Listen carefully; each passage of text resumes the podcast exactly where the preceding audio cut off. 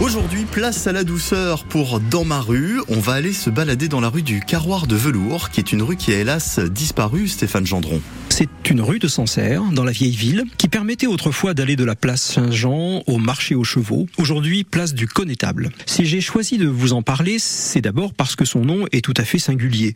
Le velours, c'est la douceur même. On imagine la douceur de vivre dans une rue nommée la rue du Carroir de Velours. Pour le premier mot, pas de problème. Tous les berrichons savent qu'un carroir, c'est un carrefour, ou en campagne, un croisement de plusieurs chemins. D'ailleurs, il faut préciser que carrois ou carroir était le seul mot existant dans nos régions bien avant la diffusion du mot carrefour. Et dans une ville comme Sancerre, un carrois est généralement une place. Et qui dit place dit activité commerçante ou marché. Mais velours est plus inattendu. C'est même un nom assez rare pour une rue. Depuis le 15e siècle jusqu'au siècle dernier, la plupart des maisons qui avoisinaient ce carrois de velours étaient habitées par des marchands ou des tailleurs d'habits. Une inscription place du Beffroi rappelle que le petit-fils de Jacques Coeur avait un magasin d'étoffes dans cette rue. L'inscription dit Maison de Jacques Coeur, magasin des étoffes du carroir de velours, avec la date de 1530. Nous avons donc affaire à un quartier où résidaient des fabricants et commerçants de tissus, des drapiers,